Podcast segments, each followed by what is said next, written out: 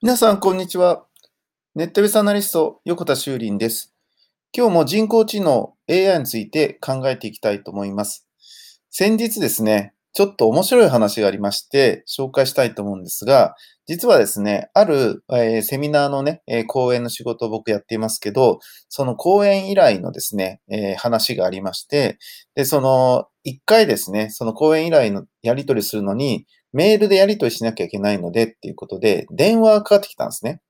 で、電話かかってきて、えー、メールのやり取りしなきゃいけないので、ここで口頭でメールアドレスを教えてもらってもいいんだけど、メールアドレスを教えてもらうと、まあ、例えばね、M と N とかみたいな形で聞き取りをするのを間違ってしまったらまずいから、だから、ファックスをしてほしいんだよって言うんですよ。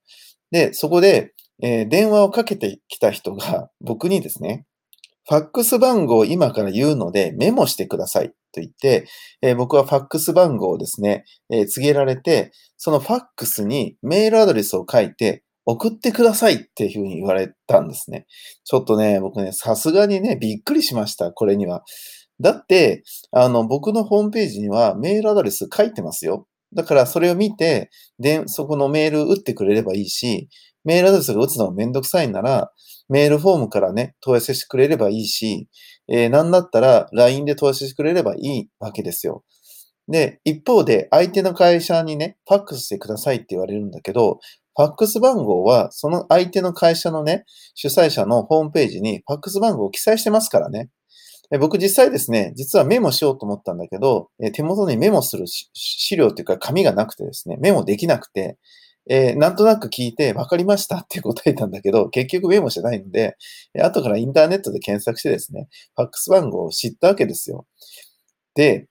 うん、なんかね、このような超アナログ人間がまだ会社にいるってことが分かって、これはまだまだ人工知能 AI に仕事を奪われることは逆にないなと思いました。あの、こういう人たちがまだまだいっぱいいるときに、まだまだね、あの、で、ではないですよ。なんかもうちょっとね、その人間も賢くなって、その人工知能に置き換わるような形にならないと、なんかね、このコミュニケーション力っていうのかなんかわかんないんだけど、なんでわざわざですね、えー、電話でファックス番号を聞いて、ファックス番号を聞いて、メールアドレスを書いて、そしてそれを受け取った人はファックス受け取って、そのメールアドレスをまた打つんですよね。なんでこんな無駄な動きをしてるんだろうなと思って、えー、これ人工知能 AI さんはどう思うんだろうってね、ちょっと思ったりした面白い話でした。はい、えー、以上で終わりたいと思います。ネットベースアナリスト、横田修林でした。ありがとうございました。ではまた明日。